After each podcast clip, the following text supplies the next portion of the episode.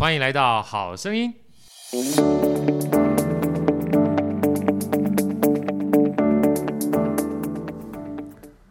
大家好，欢迎来到好声音，我是好趣的好哥。今天要跟大家分享的这本书呢，是丹尼尔·卡尼曼写的《快思慢想》啊，《快思慢想》呢是丹尼尔·卡尼曼这个非常重要的一个行为经济学的巨著。那他呢本身是两千零二年的诺贝尔奖的经济学奖得主啊，所以说其实他在这个学术的地位上面是非常的高的哈。那我们先跟大家分享一下丹尼尔·卡尼曼很有趣的一件事情。大家听到他是一个诺贝尔经济学奖得主，可能认为他是经济学家，但不是的。他本身是心理学家，因为觉得奇怪了，为什么一个心理学家会拿这个诺贝尔经济学奖呢？啊，这就是他很厉害的地方了，因为他是首先第一个把心理学的理论啊，还有心理学的实验跟经济学呢结合在一起啊，解决了很多我们在，尤其是好哥自己以前在念经济学当中碰到一些问题。怎么说呢？因为一般而言哈，经济学有一个呃，我在学习的时候就觉得有点奇怪的一个假设，就是说人是理性的。换句话讲说，人呢是在追求自己利益极大化的时候，都会做一些理性的选择。可是后来发现啊，经济学家自己也觉得，好像在现实世界当中，我们这行为模式跟这假设并不一致啊。就像书里面有一个例子说，哎，有一天有一个经济学家邀请他的朋友啊玩一个抛硬币的游戏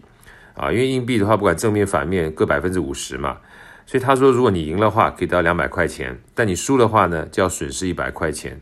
那如果说我们自己是理性的话，你想想看，输赢的几率都是一样啊，输的钱比较少一百块，赢的钱比较多啊两百块。那照这种情况，你应该会想要参加比赛啊。但是那个经济学家朋友说，哎，他不愿意接受啊，因为那个人说他觉得获得两百块钱的满足感没有办法抵消他损失一百元的痛苦。所以你看啊，一般在现实当中，我们考虑问题的时候，不会像经济学家想象那样哦，完全是追求利益的极大化出发。我们一般在做决策的时候，其实复杂非常多。简单来讲啊，就像刚才这个例子，通常我们对风险的恐惧啊，要比得到的收益啊要来得大得多。所以这种传统经济学上面把人当成是理性啊，呃，可能是有些偏差的。也就因为这样的关系，啊，这本作者这本书的作者丹尼尔·卡尼曼呢，就开创了经济学的另外一个分支，叫做行为经济学。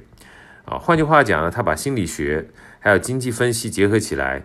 不只研究理性而已啊，它包含人们真正的行为、情感和心理等等啊，这些一般而言我们传统经济学不会太去关注一些东西，看看怎么样会影响我们整个经济啊，不管是组织或者系统的运行。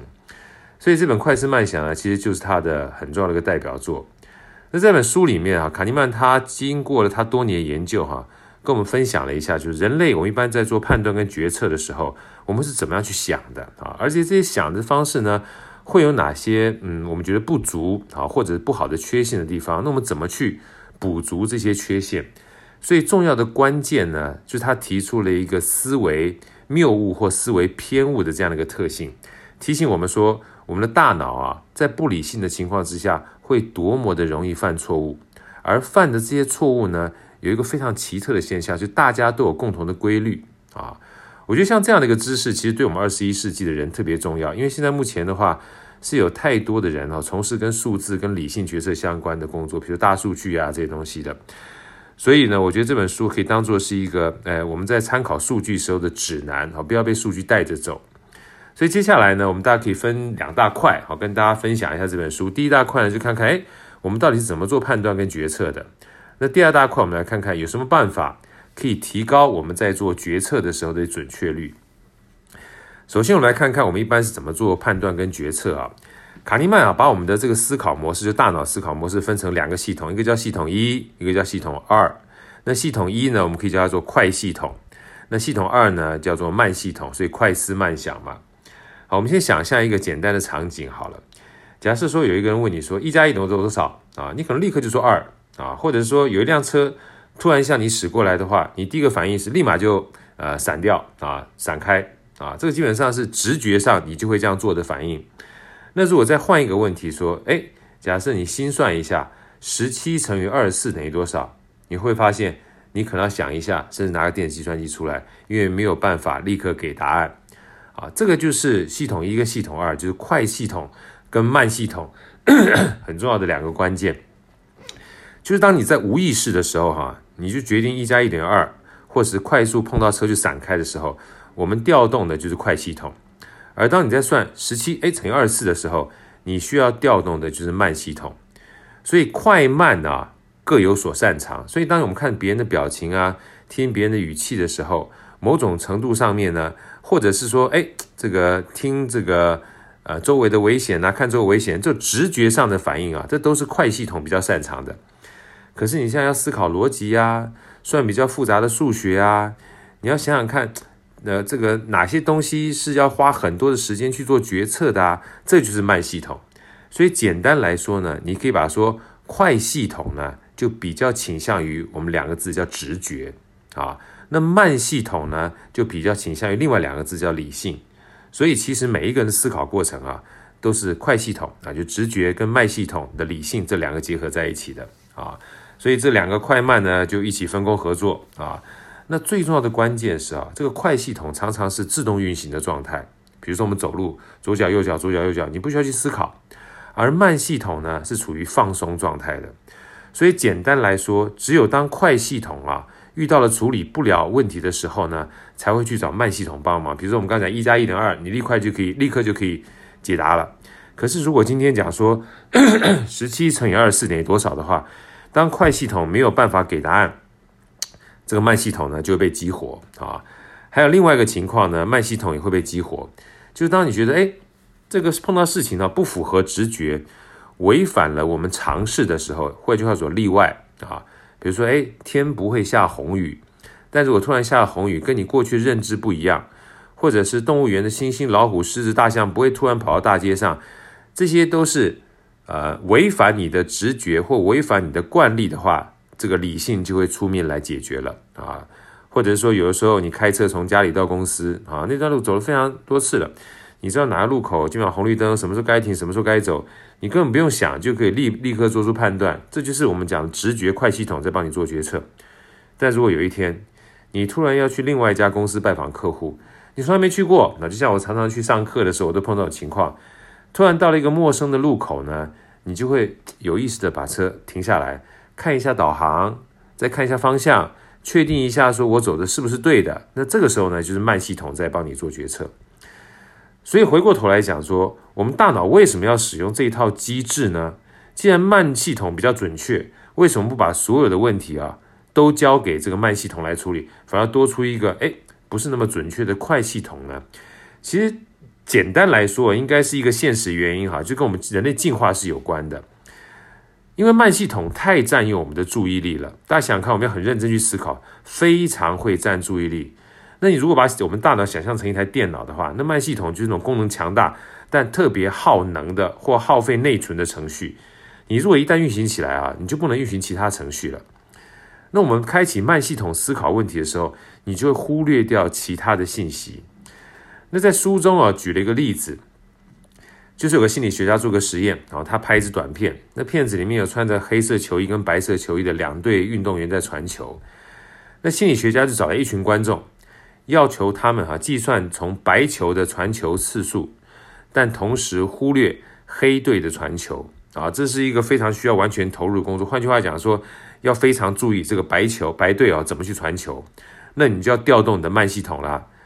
哎，有趣的是什么东西呢？心理学家在这个短片里面啊有个特别的设计，除了穿黑色跟白色的球衣之外啊，这些运动员之外，他们特别安排了一个把自己伪装成一个大猩猩的人。啊，就穿着大猩猩的服装，然后这个大猩猩的人走过这群白色衣服跟黑色衣服运动员的人群，然后还对着镜头要敲打自己胸膛啊，哈啊，表现出他是大猩猩，哦呦哦呦那个样子。最重要关键，他在镜头里面出现了九秒啊。可是非常令人惊讶的是，当大家都专心看着这支短片的时候，将近有一半的观众完全没有注意到人群当中出现的是大猩猩。所以你看啊。当慢系统开始工作的时候，它就会占用大量的注意力。而如果我们把所有工作都交给慢系统，你就很难就是呃把注意力挪转开来去顾其他的事情啊。所以这个丹尼尔卡尼曼在书中用一个比喻，就是慢系统呢就像是大功率的电器一样，如果一直开着啊，你这个用电就会超负荷，你就会觉得就跳电啊。另外的话，就是快系统跟着慢系统的分工，还有一个非常重要历史原因。从人类历史进化角度来看，哈，我们其实也因为这样关系啊，很多不理性的思考呢，都是一些祖先留下来的。为什么呢？简单讲，比如说面对大自然的这个挑战来，一个走着走，突然就跑出去老虎来了，你要快速做决定呢，要么就跟他打，要么就赶快跑。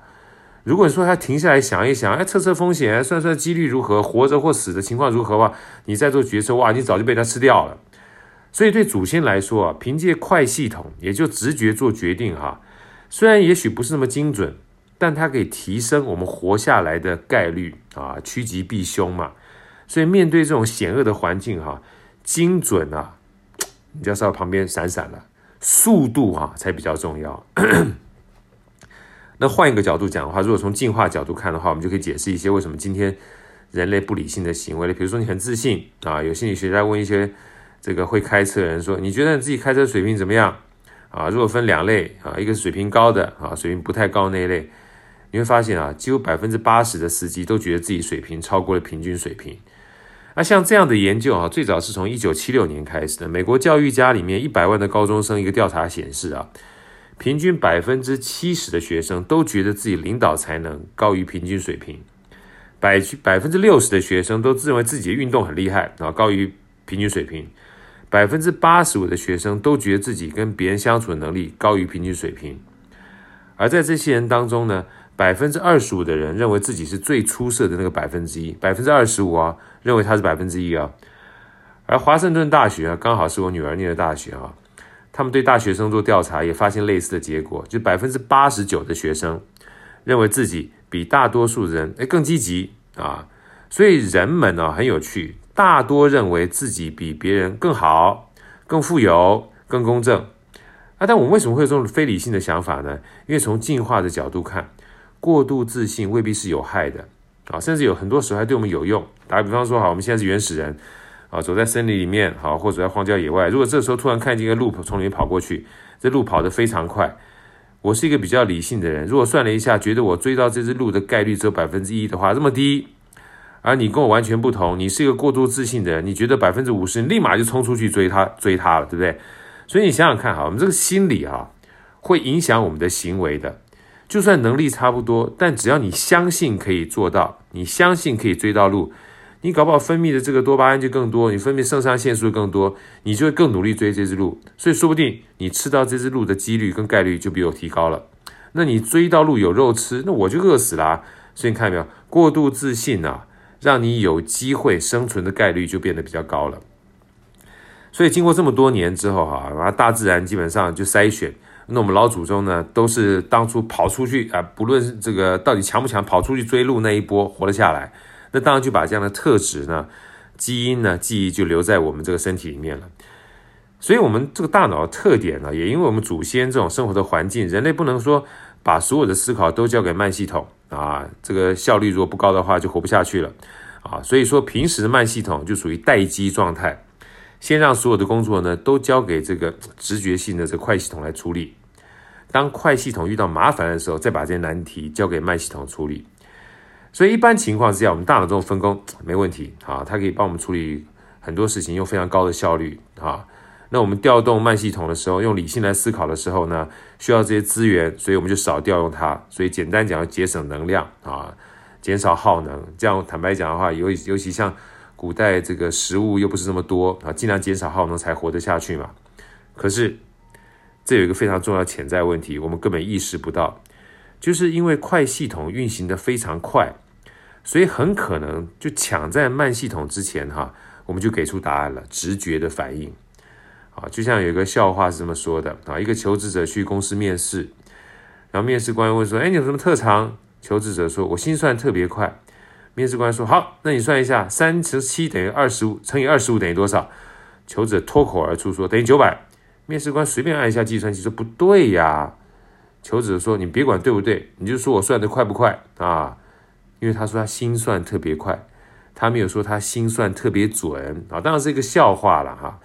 所以直觉这件事情只求效率不求精准，有的时候就会造成精准上的谬误。所以说不是只有像刚才这个笑话，就算一些受过良好教育的，你也可能因为快系统啊犯错。像这个书里面就有一套测测试题，他说一个球拍和一个球总共价值是一块一毛钱，那球拍呢比球贵一元。那请问一下，球价值是多少元？你可能脱口而出说，哦，球价值零点一块钱，就一毛钱。其实你稍微算一下，你就发现球拍应该价值是一点零五，因为比它贵一块啊。球呢是零点零五啊，没关系啊，这个答错无所谓啊。就算哈佛大学麻省理工学院跟这个普林斯顿大学高材生，也只有百分之五十的以上给答对，百分之五十答错啊。所以遇到问题啊，我们快系统会马上给出答案。而这个答案在没有经过慢系统的深思熟虑的时候，就很容易出现错误。所以通常啊，这种过程啊，就是我们讲的非理性的思维。那在书里面，卡尼曼啊就总结了九种常见的非理性思维啊，所以我们待会会跟大家分享一下哈，就是看看我们自己在日常的思维当中有没有出现这样的一种情况啊。第一个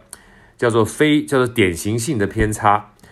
就是过度关注一些传统典型的事件。忽略了背后的这个几率或概率，比如像，比如说看到在地铁上面或者火车上面有个在读哲学书的人，你觉得他是博士生还是高中学历呢？你看他读哲学书，你可能觉得，嗯，搞不好基本上应该是博士生，但是回过头来，博士念博士的人很难，所以博士的人数本来就远低于高中学历的人数啊，这就是个典型的成见。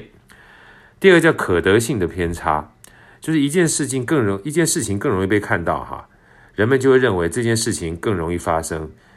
比如说像飞机失事的概率远低于汽车的事故，但是新闻通常报道飞机事故这种大事件，会让你听到的时候觉得嗯，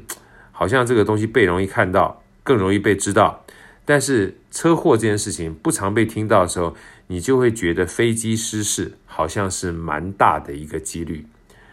那第三个叫因果性偏差了，对事物进行强行的因果解释。我就记得书里面虽然没有写，那我就记得有一次我看这篇报道，他说在这个深圳那个地方啊，好像在九月、十月，就是基本上就是每一年呢，看这个就犯罪率的比较高的人呢，好像都是处女座、天秤座啊，还有这个天蝎座的人比较多啊，就好像这三个星座的人呢。呃，比较容易犯罪的样子，结果后来经过这公安机关的调查，这个之后才发现，哦，不对不对，其实是那个本身深圳那个地方的人呐、处女座跟天蝎座跟天秤座的人本身人口就占大多数，所以如果用比例来看的话，几乎是所有在犯罪人里面占所有的星座比例是一样的，这基本上就倒因为果，倒果为因。那第四个的话是小数定律，就很少的样本来进行评估啊，进行评估的时候就觉得，嗯、呃，好像这个你说的就对。尤其好哥最常喜最常喜欢讲的案例就是，我们通常这个客户说有问题，就有人说有客户说啊，一百个客户里面如果只有一个人说，只有这么小数的人说，你就把它当成是所谓的意见领袖的话，那基本上就偏误了。你得满足少数的人，却花了很大的成本。啊，那另外一个呢，叫效用叠层或效用层叠，就是大家都在讨论一件事情的时候，我们会高估了这件事情的重要性。尤其现在目前假新闻这么多，或者是重大新闻的时候呢，重大新闻不见得是重要的新闻，只是因为大家都讨论，每一个人都讨论，这个效用就慢慢慢慢增加了。这个效用其实让你影响度就增加了，但它不一定是非常重要的事情。啊，所以这个时候我们看新闻看什么？相关的消息的时候要特别在乎，不要随这个别人的这个呃分享来起舞啊！毕竟注意力是个非常稀缺的资源。那下面一个的话，这个就叫做光环效应啊。光环效应讲讲简单讲，就先入为主啊。这先入为主的东西呢，就会让我们觉得会有成见。比如说，呃，小明很聪明啊，这个很懒惰啊。小明很聪明，很懒惰。坦白讲，跟小明很懒惰跟很聪明，我们对小明的印象就有差别。当你想小明很聪明但很懒惰的时候，你觉得很聪明的人可能懒惰一下没关系。那小明很懒惰很聪明，小明怎么会懒惰呢？怎么会懒惰呢？聪明也不行啊！啊，这个就让我想到以前这个曾国藩写信的时候，他说打败仗，那他每一次都失败啊，但是在写这个信的时候写说屡败屡战啊，哎，这个皇这个朝廷看就很开心。但回过头来，如果他写屡战屡败，那看起来是不是就差别很大，士气都都没了啊？所以这个就是先入为主的概念呢，会影响我们对一件事情的判断啊。那接下来的话，我们就看到锚定效应。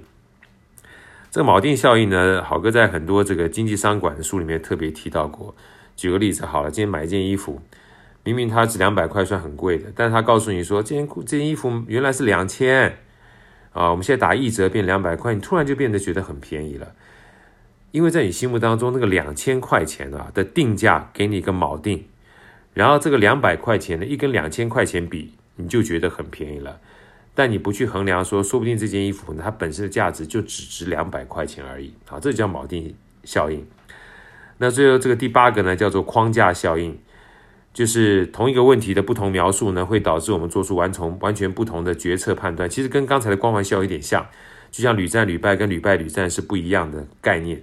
当你在有一个先入为主的概念的时候呢，你就会觉得，嗯。这个框架好像就把我这个，呃，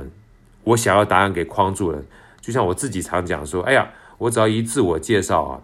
说我的这个星座的时候，别人就说，哎，好哥，你是不是非常龟毛啊？我说，请问一下，我什么星座？每个人都猜，哦，就是处女座。有没有发现，就是一谈到处女座，你脑中的框架就是龟毛。那时候我再介绍我血型，说，哎，这个我的血型呢，一讲出来之后，别人就是好哥，你是不是有点人格分裂的倾向啊？很多说，哎，好哥，你是不是 A B 型？对，就是像这样的一个血型，一旦说出来之后，你就觉得他是人格分裂。A B 型人格分裂，处女座这个龟毛，你都还不认识我，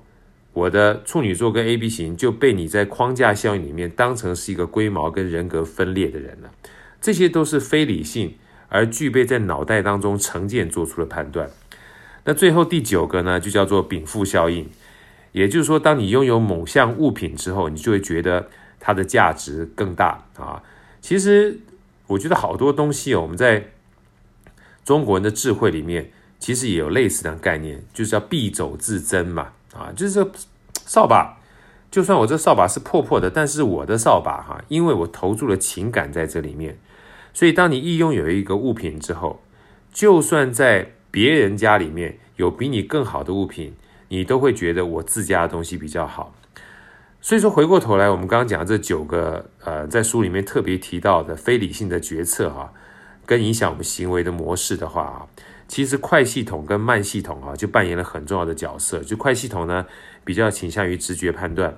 那慢系统呢偏向于理性结果。所以每一个思考过程啊都是这两个快慢啊结合在一起来做决定的。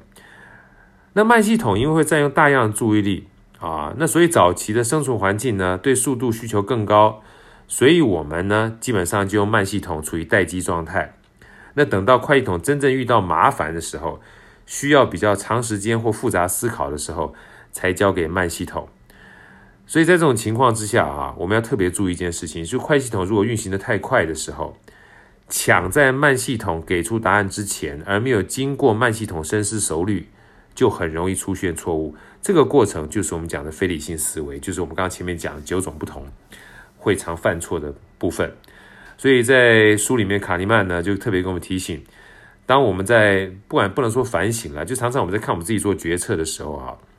我们比较容易看到自己的慢系统在运作，我们会觉得自己头脑清醒、富有逻辑啊，很会做选择，知道自己该做什么，但是我们忽略了，其实很多的时候。我们都是快系统在主导我们大脑，讲白了就是直觉。包括好哥在我自己的书里面《赢在逻辑思考力》，我说我们常常在做决策的时候，停一下，等一下，问一下，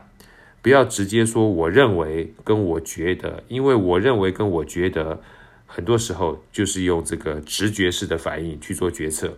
那反而会一不小心就走向了这个呃谬误的这个结果，就属于非理性思维啊。所以如果你可以意识到这一点的时候，你就已经比其他人清醒一些了啊！就是好，我刚刚说的，停一下，等一下，问一下啊！有机会去看一下另一本好哥也推荐的书啊，叫《与成功有约》。有机会的时候我再跟大家聊一下这本书，里面有一个案例，好哥放在我自己的书里面也有说，其实就是要停一下，等一下，问一下。好，这是刚刚第一个部分。那第二个部分呢？呃，要跟大家分享，我们平常这个大脑运行机制啊，某种程度上面会出现这些非理性思维。那我们在这样的非理性思维之下，有没有一些这个方式可以帮助我们提升我们思维的准确率呢？啊，嗯、在书里面特别讲到，研究人员做个实验啊，在你们大学生请一些大学生来做一些认知的反应测试啊，这些反应的测试的问题，比如说，哎，如果五台机器能在五分钟生产五个小零件，那一百台机器要生产一百个小零件需要多长时间啊？结果他们发现呢、如果问卷上的字体非常清晰，有百分之九十的学生会至少答错一道题。但如果问卷上的字用的都是浅灰色的小字，需要仔细看才能看清的话，那么答错题的学生啊，就从百分之九十降到百分之三十五了。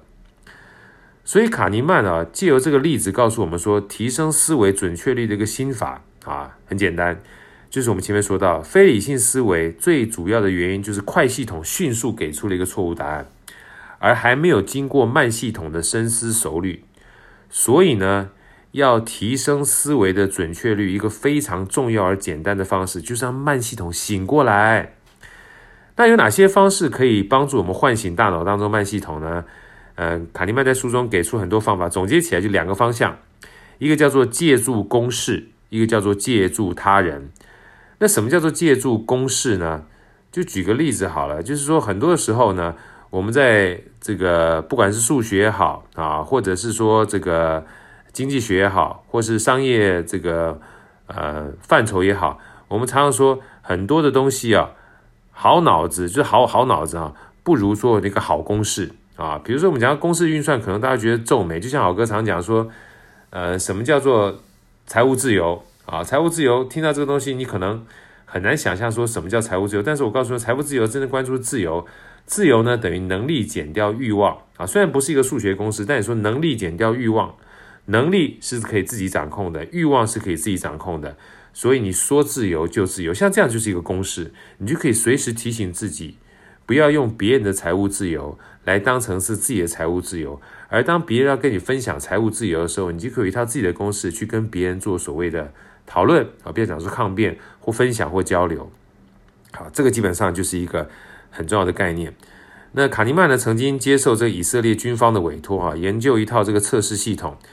去评估士兵的素质啊，就到底这个士兵好不好？这个评估系统不不是不是很复杂，就六个指标啊。面试官呢，根据士兵的表现呢，每个指标从一到五分来打分，加在一起就是士兵总分啊。没有很繁复的指标，但效果非常好啊。所以当我们说到公式运算的时候，并不一定要很复杂，像分数就是很简单的公式运算，把一些分数整合在一起。也比个人的主观判断会更胜一筹，这就是我们常常说，哎，你满意是五，不满意是一，你就可以在一跟五之间呢，这种公式呢，这种运算呢，给自己一个评判的标准，就不会主观的说好或不好了。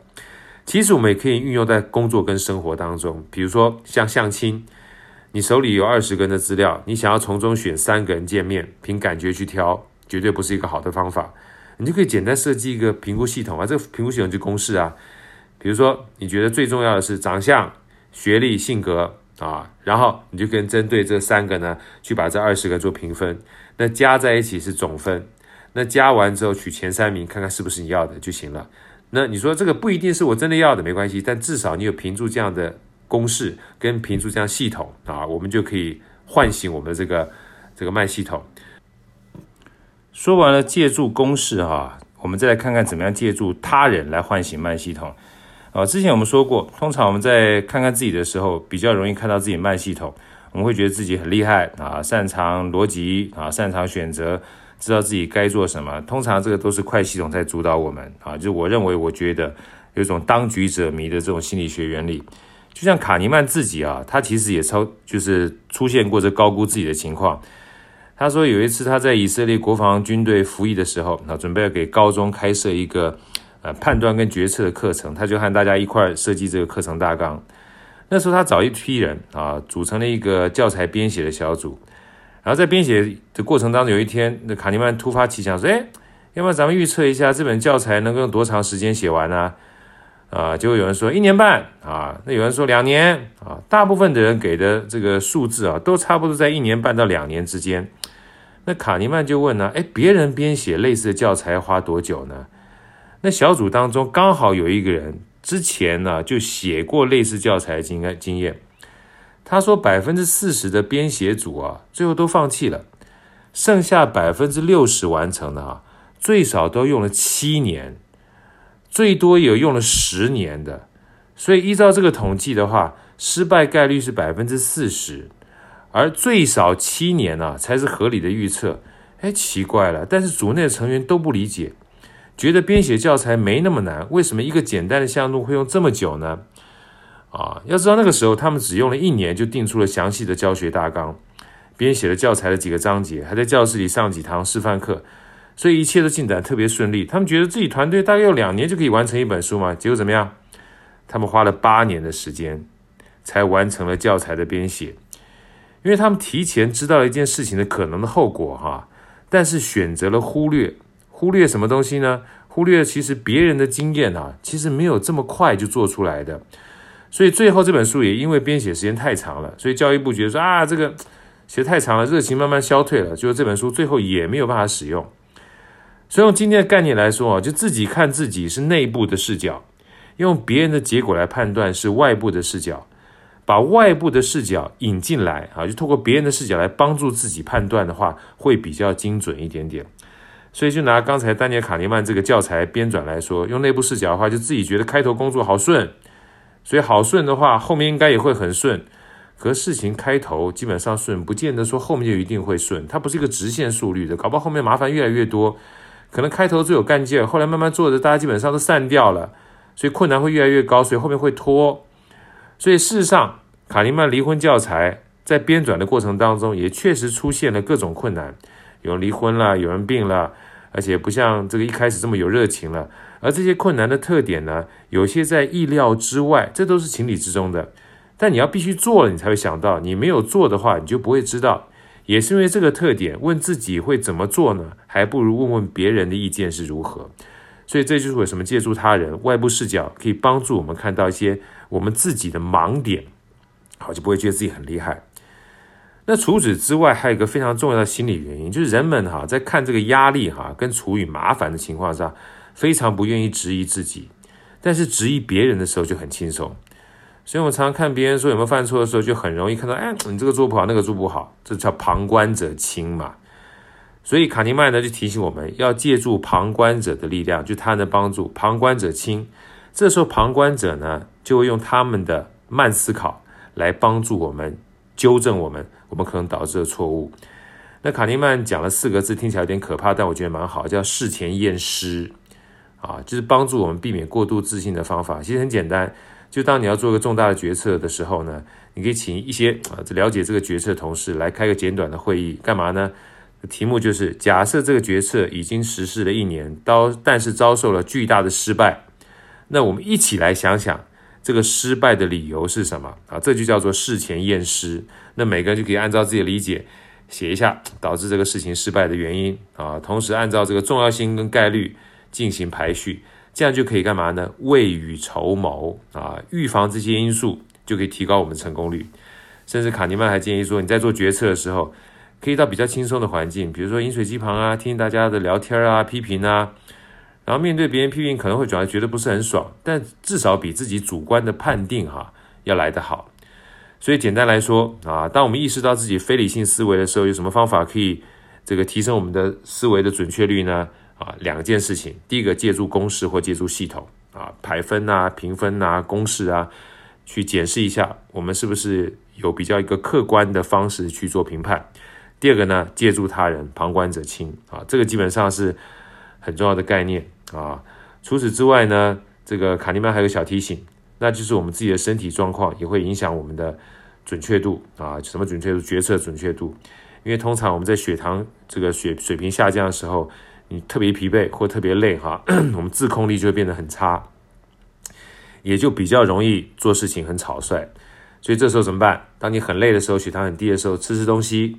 休息一下，出去散个步，做几次深呼吸，比较容易呢提高我们思考水平。讲白了就是休息是为了走更长远的路啊。所以这本书快思慢想啊，这边就告一个段落啊。简单讲的话呢，就是让我们知道我们的思考呢是有快的。也有慢的，很多的时候，快是直觉，慢是理性，而当这两个呢，基本上一起运作的时候，呃，基本上才会帮助我们，让我们的决策呢既有效率又有效能。啊，如果当自己呃不确定自己做的这个决策到底好不好的时候，可以借助公式，可以借助他人啊，让我们更客观、更理性的避免一些决策的谬误。好，希望今天这本书对大家有所帮助。我们下本书再见，拜拜。好声音，我们下一集再见。